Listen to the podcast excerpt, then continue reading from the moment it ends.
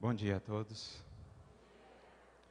Que a paz de Jesus nos envolva a todos e que nos sintamos desde já acolhidos pelo seu infinito amor, unidos aqui que estamos por esse ideal que nos move, por esse ideal que nos alimenta, que é o de sermos legítimos colaboradores de Jesus na construção de um novo mundo. Nesse que é o projeto divino para a terra e para todos nós projeto que foi tão bem colocado há muitos anos atrás, séculos antes do Mestre, pelo profeta Jeremias, certamente inspirado por Jesus, como nos diz Emmanuel, todos aqueles profetas em suas previsões e predições o eram, na verdade, inspirados por aquele que é na terra o representante de nosso Pai. Jeremias, no capítulo 31 de seus escritos, nos dirá como que sendo porta-voz do Senhor da vida. Porei as minhas leis no seu interior e as escreverei no seu coração. E eu serei seu Deus e eles serão o meu povo. E naqueles dias, nenhum irmão ensinará ao seu próximo mais, dizendo: Conhece o Senhor, porque todos me conhecerão, desde o menor até o maior deles. Esse é, em essência, o projeto divino para nós. O projeto coordenado por esse Espírito luminoso, conhecido por nós como Jesus Cristo. Ele que, desde há muitos milhões de anos, vem trabalhando nesse processo, depois iniciou um processo mais direto a partir das revelações, primeiramente enviando as suas leis através de missionários, sem dúvida, mas através de textos, através das tábuas de pedra, mas que no momento julgado oportuno decidiu ele mesmo descer à terra para, de fato, iniciar ou colocar, fincar bem fundo um marco, talvez o mais importante marco da história humana. Ele desce para trazer de maneira mais patente mais ostensiva essas leis para nós. A humanidade que batia as portas do céu, que questionava a Deus os porquês, os comos, a humanidade repleta de perguntas, a humanidade repleta de anseios, Deus envia a carta viva, o Cristo. Ele que vem nos falar de leis, essas leis divinas que são tão eternas ou tão imutáveis, tão antigas como a própria criação. O que havia de novo, portanto, com o Evangelho, o que é de fato a boa nova, a novidade, alguém que as vivesse em plenitude. E é isso que Jesus veio fazer. Veio remexer, veio refundar as nossas bases para sempre. Veio marcar para todos sempre, para todos os séculos por vindouros, a história da humanidade e a história de cada um de nós, com essas leis que ele demonstrou em vida, com essa carta viva que ele demonstrou ser. O projeto era imenso. A construção desse reino de Deus, ou reino dos céus, que é a meta última de todos nós, esse novo mundo renovado moral e socialmente, não era um processo mágico, como muitos o pensavam na época, inclusive os discípulos. Jesus era uma semente, Jesus era a fagulha, Jesus era o início do processo. Jesus era a alavanca que dali por diante iria mover corações e corações na construção ou na edificação desse reino. E como ele faria esse processo? Porque quando Jesus chega ao mundo, tinha um império a transformar pela frente. Era um homem diante de um império a ser transformado. Não só um império material, o império romano, que desviado de suas finalidades se perdia na corrupção dos valores, que se denegria de dentro para fora, aos poucos construindo a sua própria derrocada, também também era a proposta de Jesus renovar esse império, transformá-lo, Mas mais do que o império material, Jesus vinha renovar um império de ideias, um império de paradigmas, um império de concepções que mantinham os seres humanos cativos às trevas da ignorância, da ignorância a respeito de si mesmos, da ignorância a respeito da vida, da ignorância a respeito de Deus, da ignorância a respeito dos infinitos potenciais que repousam em nosso coração. Mantinha nos cativos ainda esse império ao fogo ardente das paixões que nos traz uma euforia momentânea para depois nos consumir com anos e séculos de aflição, de angústia, de dores e de lágrimas. Era esse o império que o Cristo tinha a vencer.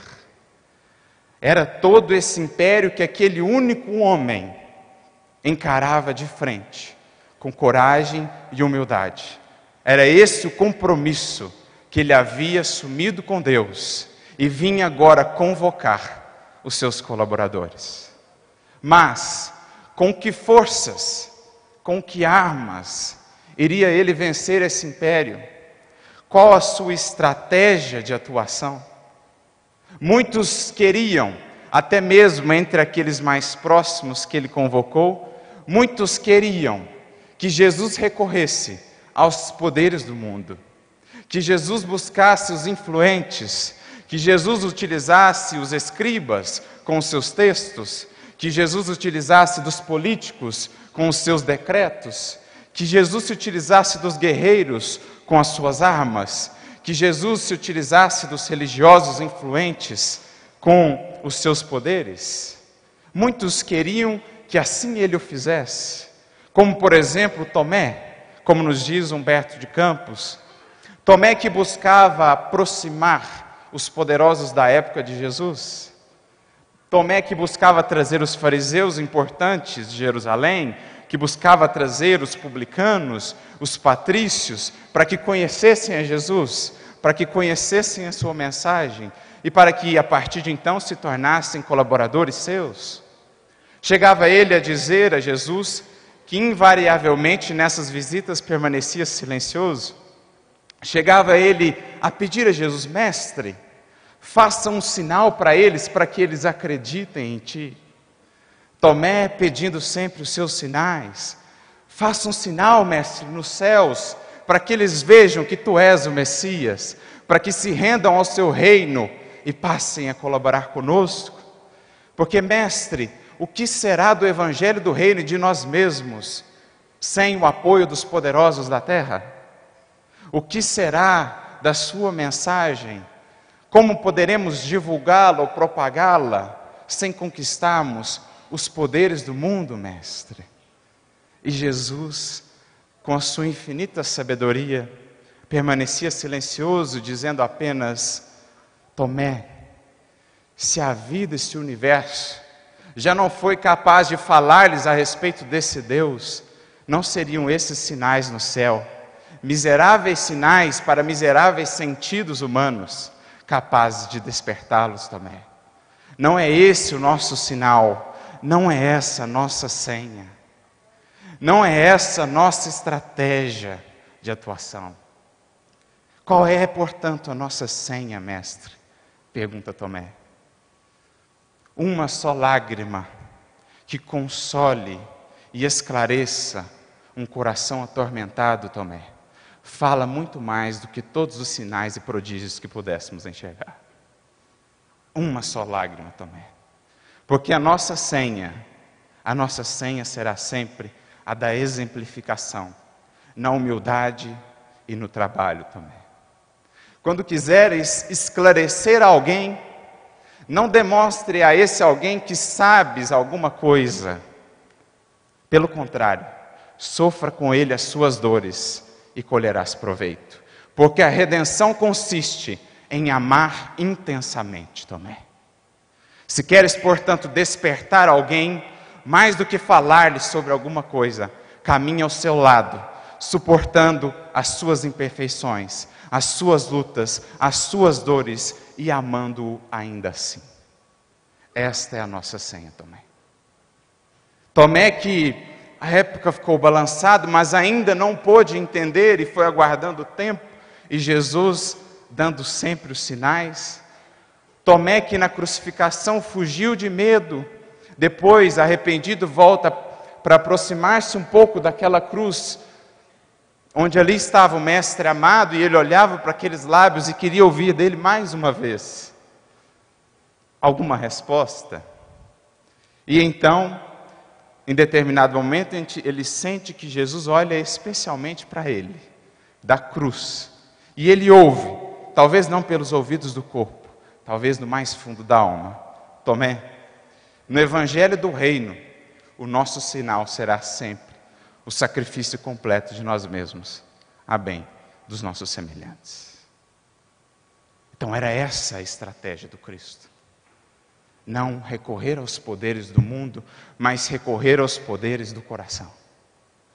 Porque, como ele bem disse também a Hanã, os meus colaboradores na construção desse reino virão de todas as partes, e serão eles a obra ou a matéria-prima que utilizarei. Hanã, com desprezo, diz: É claro, os tolos e os ignorantes estão em todas as partes do mundo. Certamente será esse o material da sua edificação. Galileu que és, o que pode vir de bom da Galileia? Então Jesus volta-se e diz: Sacerdote, sacerdote, ainda não compreendeste a dimensão do nosso trabalho.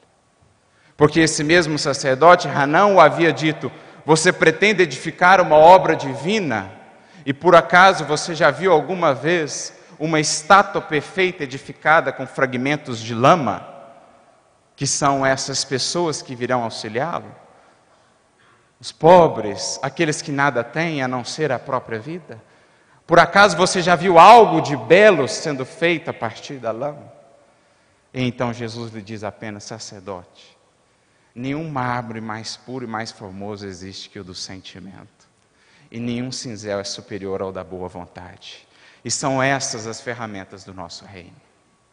Desse material, desses indivíduos que o mundo relega ao desprezo, deles sairá o hino, o cântico divino do Evangelho. Essa é a nossa matéria-prima. Então Tomé, aos poucos, foi entendendo quais eram as estratégias daquele homem, uma semente, a semente do reino, para vencer um império, um império material e um império de ideias multimilenares. Tadeu, outro discípulo também, recorria, ou gostaria de recorrer aos processos de conversão fácil, de conversão em massa. Porque em verdade o Cristo veio, assim como todos os religiosos, os grandes missionários em todos os campos vieram para converter almas não a uma religião, mas a Deus. A Deus. Aos valores divinos. Vieram esculpir essas leis nos corações. Tadeu queria que esse processo se desse de maneira rápida, de maneira massificada, recorrendo aí à autoridade, àqueles poderes que Jesus detinha.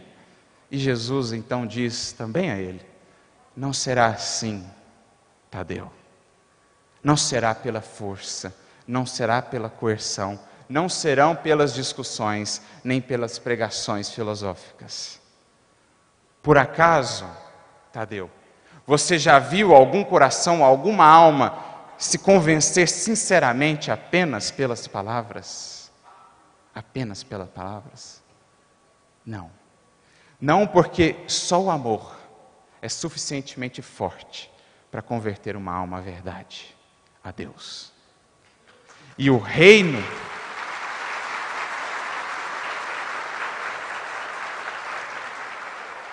E o reino divino, Tadeu, aquele que viemos edificar, é a edificação da divina luz.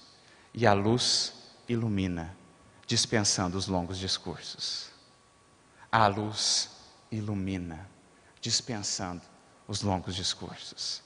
Porque o reino de Deus, como dirá também o apóstolo Paulo, que aprendeu isso a duras penas, ele que também era daqueles que queria converter as almas a Deus à força, que queria dobrar os joelhos de gregos e romanos à lei, à força, ele também aprendeu que o reino de Deus não são palavras, o reino de Deus é um poder.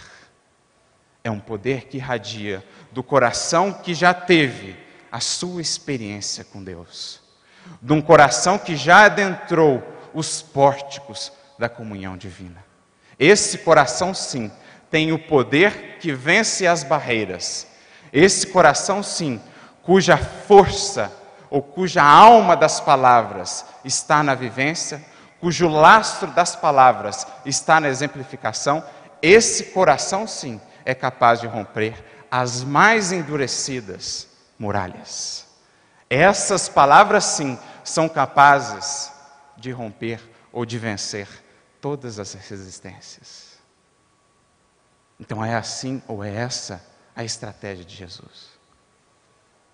É a estratégia de não contar com os poderes humanos como fundamentos. São também úteis, deverão ser por nós utilizados, mas não são a finalidade. Não são a finalidade, porque serão inócuos, serão incapazes de alcançar os seus legítimos fins sem o lastro que a vivência nos traz. Então Jesus escolheu como estratégia para renovar o mundo não escrever textos, não recorrer a esses poderes, escolheu esculpir ou escrever o seu evangelho em corações. Esse é o seu legado. Esse é o seu testamento para o mundo. Não o evangelho dos textos, que é belíssimo. É belíssimo ler Marcos, Mateus, Lucas. É belíssimo ler ali as palavras de Jesus, nos encantamos com as suas parábolas, com as suas curas, com os relatos. Mas mais belo é ler esse evangelho num Paulo, numa Madalena, num Pedro, num Chico, num Eurípides, num Bezerra, num Luther King, numa Madre Teresa. Jesus escolheu escrever cartas para a humanidade, não as que lemos hoje no Evangelho, mas as que lemos nas vidas transformadas por Ele. Esse é o testamento do Cristo.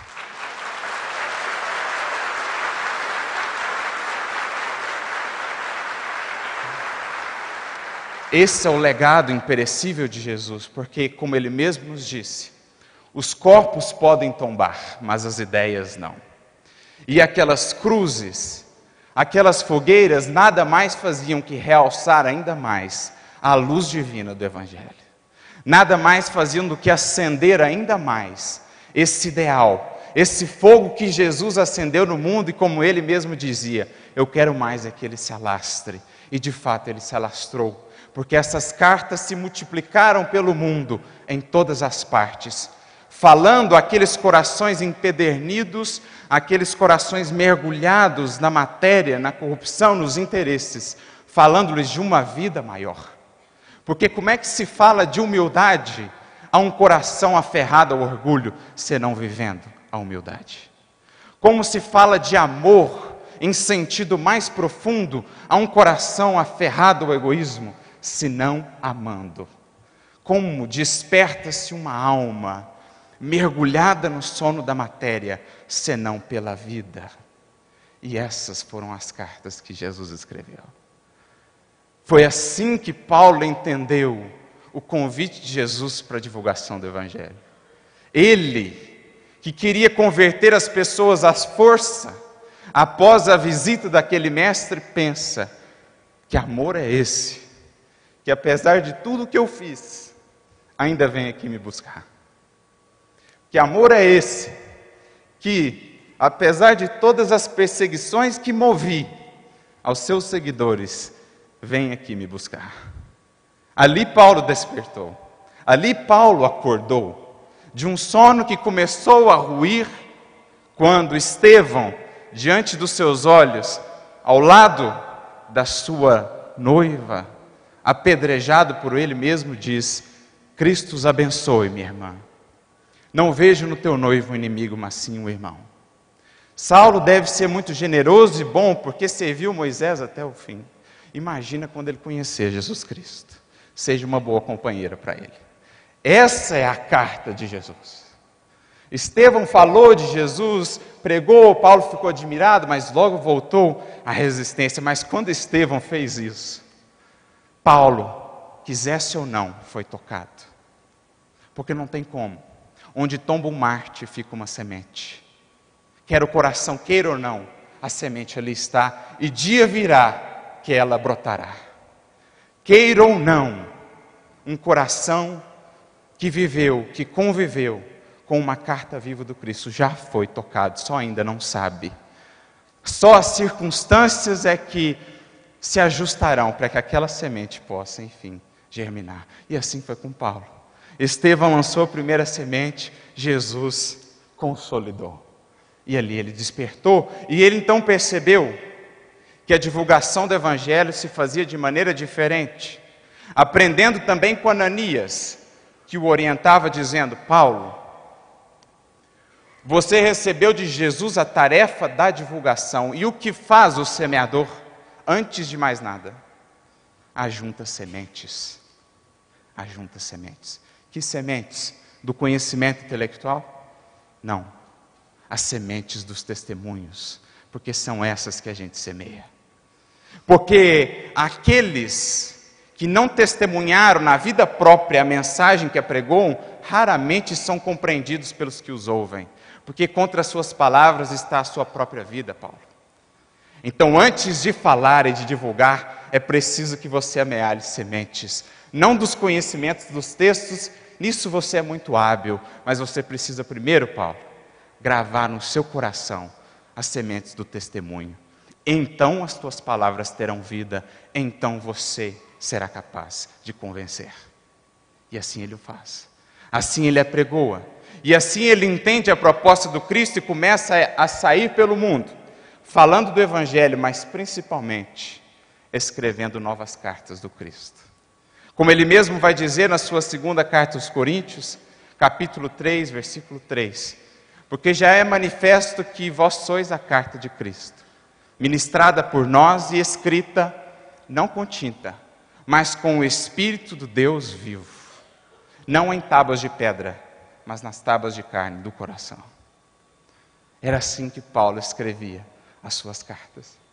Porque muitos de nós pensamos que as cartas mais importantes de Paulo são Efésios, Coríntios, Romanos, mas nós dizemos as cartas mais importantes de Paulo são Lucas, Tito, Timóteo, Lloyd e Eunice, as cartas em que ele esculpiu com o Espírito Deus vivo, isto é, com a sua experiência com Deus, com Cristo, ele esculpiu em caracteres divinos o Evangelho de Jesus.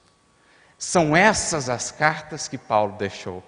É esse o grande legado de divulgação de Paulo, onde passava, deixava orientações, mas deixava corações conscientes dos seus deveres perante o Cristo. Essa é a estratégia de divulgação de Jesus. A grande palavra de ordem, ontem como hoje, é coerência coerência entre o que se vive e o que se fala, porque o mundo hoje tem tantas resistências ao Cristo, ao Evangelho ou a todas as mensagens nobres de todas as religiões, porque por muito tempo o sal que deveria salgar tornou-se insosso, tornou-se sem vida pela ausência dos testemunhos. É preciso trazer novamente sal à terra, começando por nós.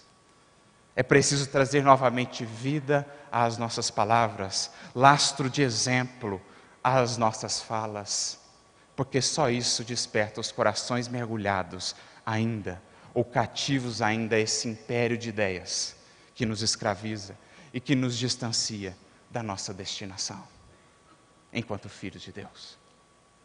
Por isso, essas cartas do Cristo começam a se espalhar a se espalhar pelo mundo inteiro, a se alastrar de maneira alucinante. Chegavam a dizer os historiadores: os mártires são a semente da igreja.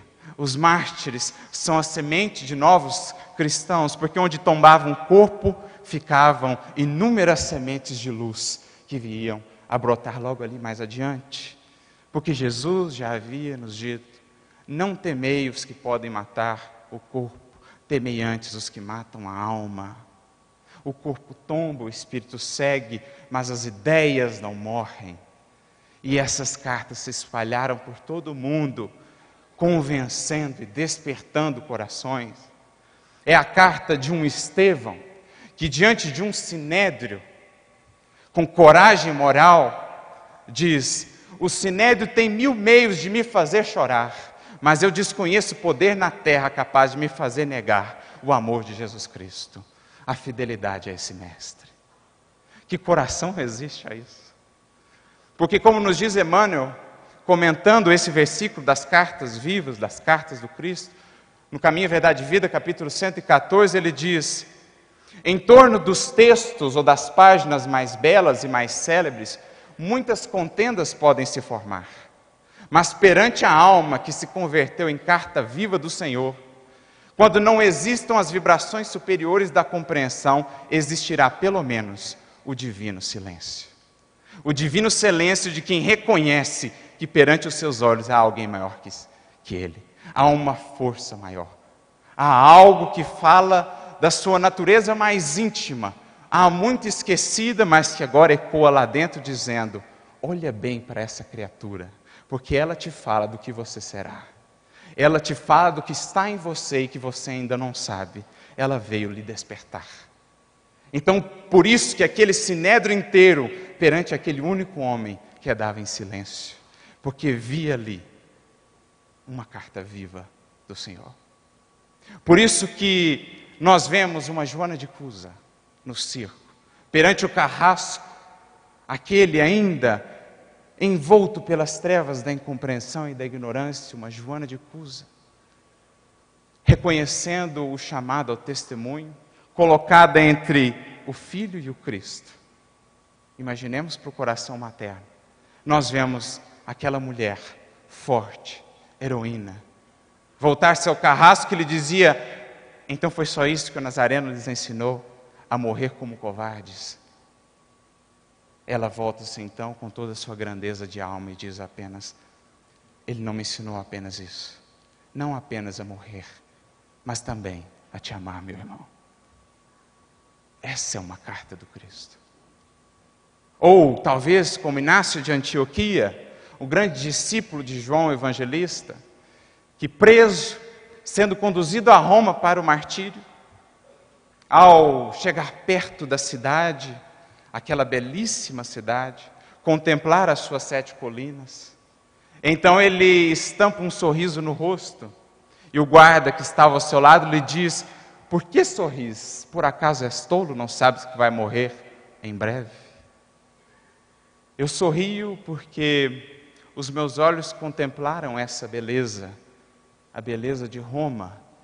E se esta é a beleza, que está reservada àqueles que não conhecem a Deus ou que o renegam, imagino que não aguarda àqueles que o amam e que o servem. Por isso eu sorrio. E por isso eu quero mais é ser trigo de Deus nos dentes dos leões para me fazer pão para as multidões, despertando outros corações. Essa é a carta viva de Jesus. É aí que está a força do cristianismo. E é essa força que a gente precisa resgatar esse hino, o mais belo hino, os mais belos cânticos que o mundo já viu, já ouviu. Hinos de fé, hinos de esperança, hinos de gratidão, que marcaram séculos, que duraram aí quatro séculos, mas que o tempo foi aos poucos apagando. Essa chama do ideal que foi se apagando, porque fomos nos esquecendo do que realmente servir a Jesus. Ou aqueles mártires de Lyon, a querida Lyon, cidade tão marcante, tão profundamente ligada à nossa história enquanto espíritas, cidade conhecida como a cidade dos mártires, cidade que abrigou uma Blandina, uma Pontimiana, um Átalo de Pégamo, um Apio Corvino, um escravo rufo. Cidade que viria depois receber em seu seio acolhedor Kardec, o apóstolo do Cristo, resgatando aquele mesmo cristianismo que outrora fizeram daquele solo um solo luminoso. E Kardec, quando vai visitar Lyon, os espíritas lioneses, em 1860, fica ali impressionado com a vivência daqueles espíritas. Fica ali impressionado com a força moral, como haviam entendido que o Espiritismo, mais que doutrina filosófica, era recurso transformador, era recurso moralizador dos corações. Kardec fica impressionado e recebe então a mensagem dos Espíritos dizendo: Por que te impressionas? Lyon é a cidade dos mártires. A fé aqui é viva. Porque se Paris é o cérebro da doutrina, Lyon é o seu coração. E Lyon dará muitos apóstolos ao Espiritismo. Essa comunidade lionesa de espíritos, servidores do Cristo, estrelas cadentes, que transplantou-se para o Brasil. Que transplantou-se para o Brasil. Meditando hoje em especial num desses corações que é para nós muito querido, num desses corações que foi uma carta viva de Jesus, desde aqueles tempos e até hoje. Há aquela época um simples escravo chamado Rufo, que foi colocado entre o Cristo, a sua esposa e as suas duas filhinhas. Quando no momento o seu Senhor exigiu de todos os escravos que renegassem a Jesus e que se convertessem aos deuses de pedra. Todos os escravos, um por um, foram renegando ao Mestre. Mas Rufo foi deixado por último, porque se conhecia sua grandeza moral. Sabia-se que ele talvez pudesse causar uma influência, entre aspas, perniciosa nos demais escravos, mantendo-se firme. Dito e feito. Chegado a Rufo, o homem, com chicote em mãos, encontrou a força moral do cristão, que disse: Respeito a vocês, respeito aos meus senhores, sempre servi a essa casa mas a Jesus eu não posso renegar. Sinto muito. A Jesus eu não posso renegar.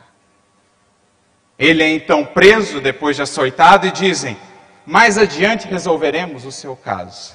Passado um tempo, Rufo é chamado novamente. Rufo é chamado novamente para agora sim, num espetáculo que fizeram, convidando as pessoas para que vissem aquele indivíduo ceder ou morrer, Rufo é chamado, ladeado por dois guardas, é colocado ali então, e trazem-lhe a esposa e as duas filhinhas, dizendo: ou renegas o Cristo e converte aos nossos deuses de pedra, ou morrerás e elas serão vendidas como escravas, sabe-se lá para quem e para que vida. Como dirá Emmanuel no livro Ave Cristo, nós não podemos imaginar a luta que se passou naquele coração. Nós não podemos imaginar o que se passava naquele coração.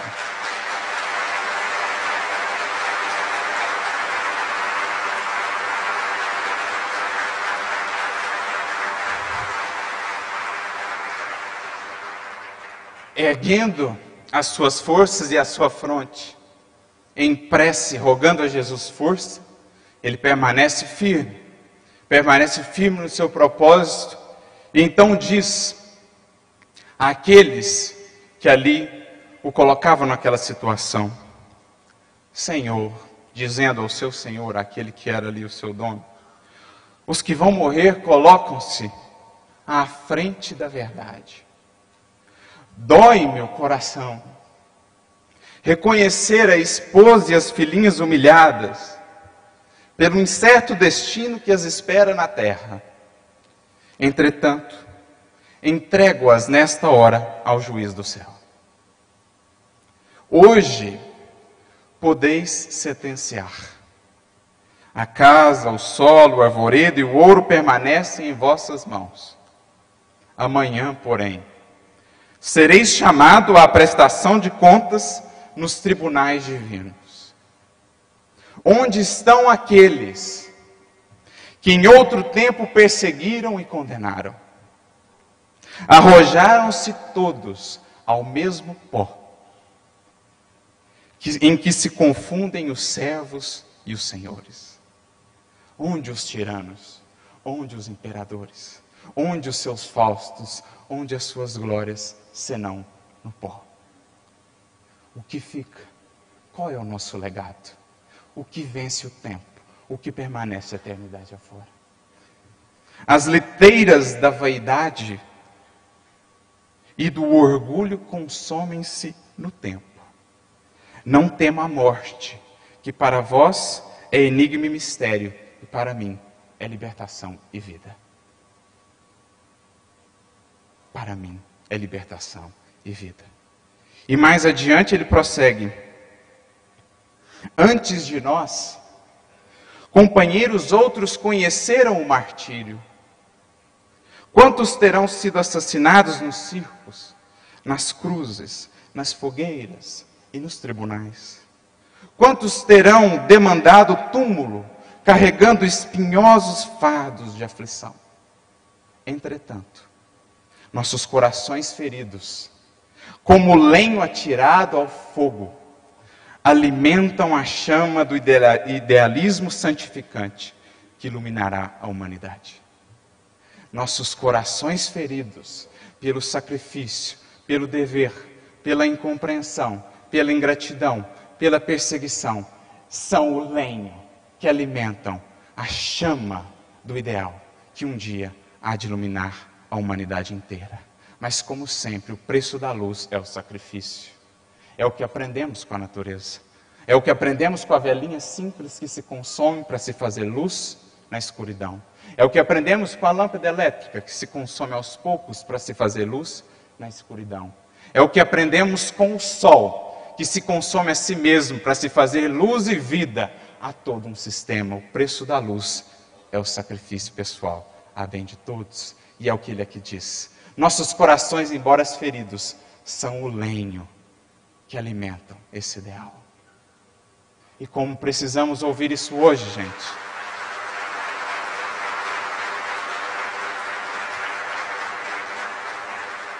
Como precisamos ouvir isso hoje, quando as velhas palavras do Cristo no seu sermão profético ressoam ainda hoje, quando nos falava das realidades da transição, diria Jesus: e por abundar a iniquidade, a caridade de muitos esfriará. A chama do ideal em muitos corações se apagará.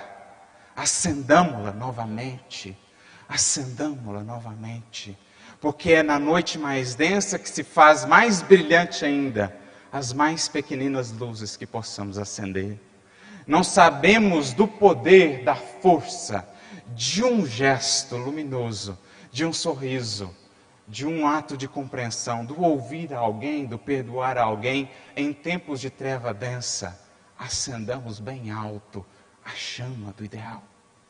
Chama que é alimentada por Deus nos corações que aprenderam a se doar, nos corações que aprenderam que na matemática divina a lógica é a do servir, a lógica é a do serviço e o serviço é na verdade o vício do ser a força do ser, o que nos faz forte, o que nos faz poderosos. Quão poderoso é no mundo do eu, meu, para mim, eu quero, aquele que sabe renunciar a si mesmo. Porque o mundo quer nos fazer convencer, ou quer nos convencer de que poderoso é quem tem fama, é quem tem status, é quem tem dinheiro. Mas aprendemos de Jesus, lavando os pés do discípulo, que poderoso é quem serve, poderoso é quem ama. Porque só há fidelidade real no laço construído pelo amor. Os laços dos interesses, os laços materiais, fragilmente ou rapidamente se dissolvem quando os testemunhos se aproximam. Mas os laços do amor, inquebrantáveis que são, se fortalecem e consolidam ainda mais no testemunho. Por isso Jesus é ainda hoje tão forte, tão poderoso. Todos os imperadores que o desafiaram, que desafiaram a mensagem do bem e do amor, caíram. E, no entanto, Cristo, com a sua mensagem, se faz cada vez mais forte. Essa é a ideia. E é o que nós vemos aqui, nesse rufo. Prosseguindo, nossos filhos jamais estarão órfãos, tutelados do Cristo no mundo, constituem a herança abençoada de nossa fé, destinada ao grande futuro. A felicidade celeste habita conosco nos cárceres da terra. Nossos padecimentos são semelhantes às sombras ralas da madrugada que se misturam à luz nascente de um novo dia. Essa alma, essa carta viva do Cristo, estrela cadente, por muitas outras vezes pousou em solo terreno, servindo a Jesus ainda, até que veio a pousar em solo brasileiro, aqui perto, numa cidade pequenina e acolhedora, sob o nome de Eurípides Barçanufo. Rufo retorna para ser novamente no mundo a carta viva do Cristo, tendo as suas experiências de extremo testemunho e sacrifício com Jesus, muitas vezes perseguido, e quando perseguido, recebendo a visita do próprio Mestre, que debaixo daquele caramanchão de jasmim veio dizer a ele: Nada temas, meu filho, estamos com Deus, a vitória é nossa. Um espírito que recebeu pessoalmente a visita de Jesus, porque era ele mesmo seu emissário na terra. Um espírito que certa noite viu sem desdobramento, deixando o corpo físico e subindo, subindo, subindo, sem que pudesse reaver o corpo. E logo se viu numa ambiência mais leve, uma campina verdejante, belíssima paisagem. Caminhava por ali quando mais adiante viu um homem sentado, meditando, envolto em doce luz. Logo, esmagado de emoção, percebeu que estava na presença do próprio Jesus. A emoção era tanta que ajoelhou-se ao chão e começou a chorar. Mas quando conseguiu erguer os olhos e olhar para ele, percebeu o mestre também chorava. O seu coração, então, perpassado por aquela imensa dor, queria de algum modo consolá-lo, ainda que fosse um cãozinho aos seus pés, para consolar a dor do amor em pessoa. Então, cria coragem e diz: Senhor, por que choras? Não é respondido. E querendo se fazer entendido, querendo se fazer sentir, diz ainda: Senhor, choras pelos descrentes do mundo? Porque veio à sua mente toda a história da mensagem de Jesus na terra, todos os sarcasmos, incompreensões criados em torno dele, da sua figura e da sua mensagem. Eurípides, pensando naquilo, então diz: Senhor, choras pelos descrentes do mundo. E então, agora emocionado, ele percebe que o mestre também o olhava. O mestre também olhava para ele e, com uma inflexão de pura ternura na voz, diz: Não, meu filho, não choro pelos descrentes do mundo aos quais devemos amor. Choro pelos que conhecem o meu evangelho e não o praticam.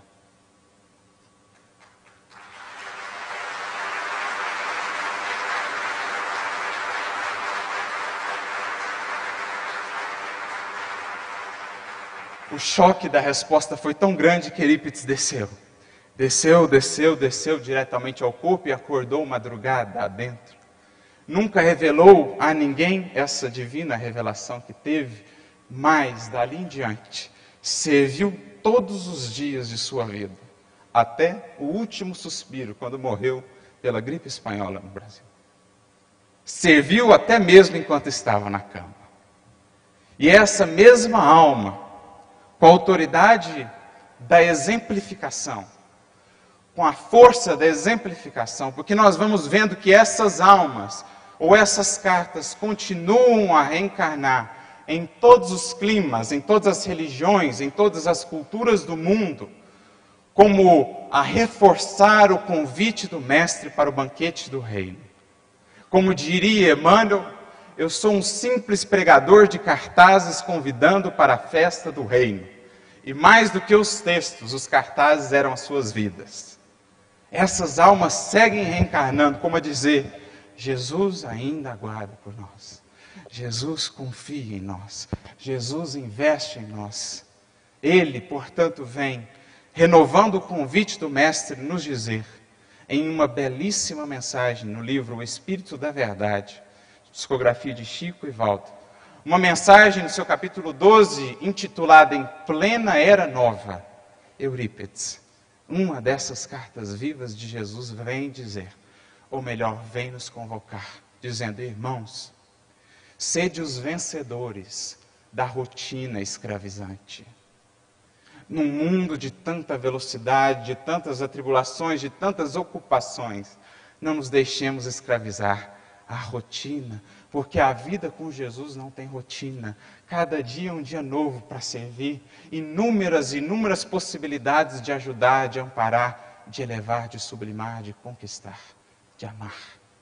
Sejamos, portanto, os vencedores dessa rotina que nos escraviza, que nos faz ainda enxergar a vida por um prisma tão mesquinho, tão pequenino, quando a vida é tanto mais, quando a proposta do Evangelho é de uma vida tão mais plena, feliz, abundante. Sede os vencedores da rotina escravizante, e prossegue ele, em cada dia resplandece a luz de uma nova vida, e com a morte só morrem as ilusões. Cada dia resplandece a possibilidade de criar-se uma nova vida, porque com a morte, meus irmãos, já deveríamos ter aprendido, só morrem mesmo as ilusões por nós criadas. Só ficam mesmo as capas. Só fica mesmo aquilo que achávamos ser os maiores valores do mundo e que retornam do pó de que vieram. Aprendamos, portanto, a valorizar esse dia, porque diz ele, é preciso viver e servir. O Espírito deve ser conhecido por suas obras. É preciso viver, irmãos, conclui ele, e ser mais do que o pó. É preciso viver e ser mais do que o pó. Porque nós somos a nossa maior obra. Nós somos a nossa maior obra. E o nosso maior legado é aquilo que esculpimos nos corações que conviveram conosco. Todo o resto é pó, que ao pó retornará. Como temos, portanto, trabalhado o nosso legado? Como temos nele investido, investido em nós, esculpido em nós essas cartas? Porque é preciso viver e ser mais do que pó. É preciso ser sal, é preciso ser luz, luz do mundo, cidade edificada sobre o monte.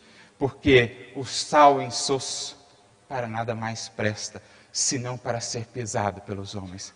É preciso trazer novamente vida às palavras do Cristo, vida aos seus textos, porque os textos não transformam o mundo, os textos transformam as pessoas, mas as pessoas transformam o mundo. Porque são as pessoas que dão vida aos textos, porque são as pessoas que transformam os ideais do texto em algo concreto no mundo, na vida, na realidade.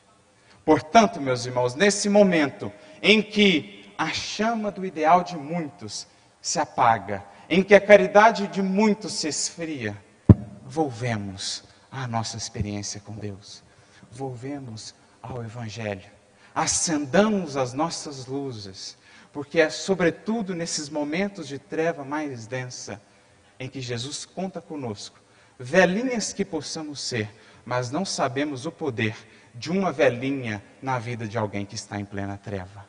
Não sabemos o poder de um raio mínimo de luz para aquele que não enxerga mais nada a não ser um horizonte de sombras. Agora, mais do que nunca, meus irmãos, temos a oportunidade de servir com Jesus, convertendo-nos em Suas cartas vivas para o mundo. Agora, mais do que nunca, inspirados por todo esse caudal, por todo esse rio daqueles que vieram antes de nós, inspirados no seu exemplo e em homenagem de honra e de gratidão por tudo que fizeram por nós e pelo Evangelho, nós repetimos com eles, com os antigos mártires cristãos, Ave Cristo. Os que aspiram à honra de te servir, te glorificam e te saúdam para todo sempre. Que Jesus nos abençoe a todos. Muito obrigado.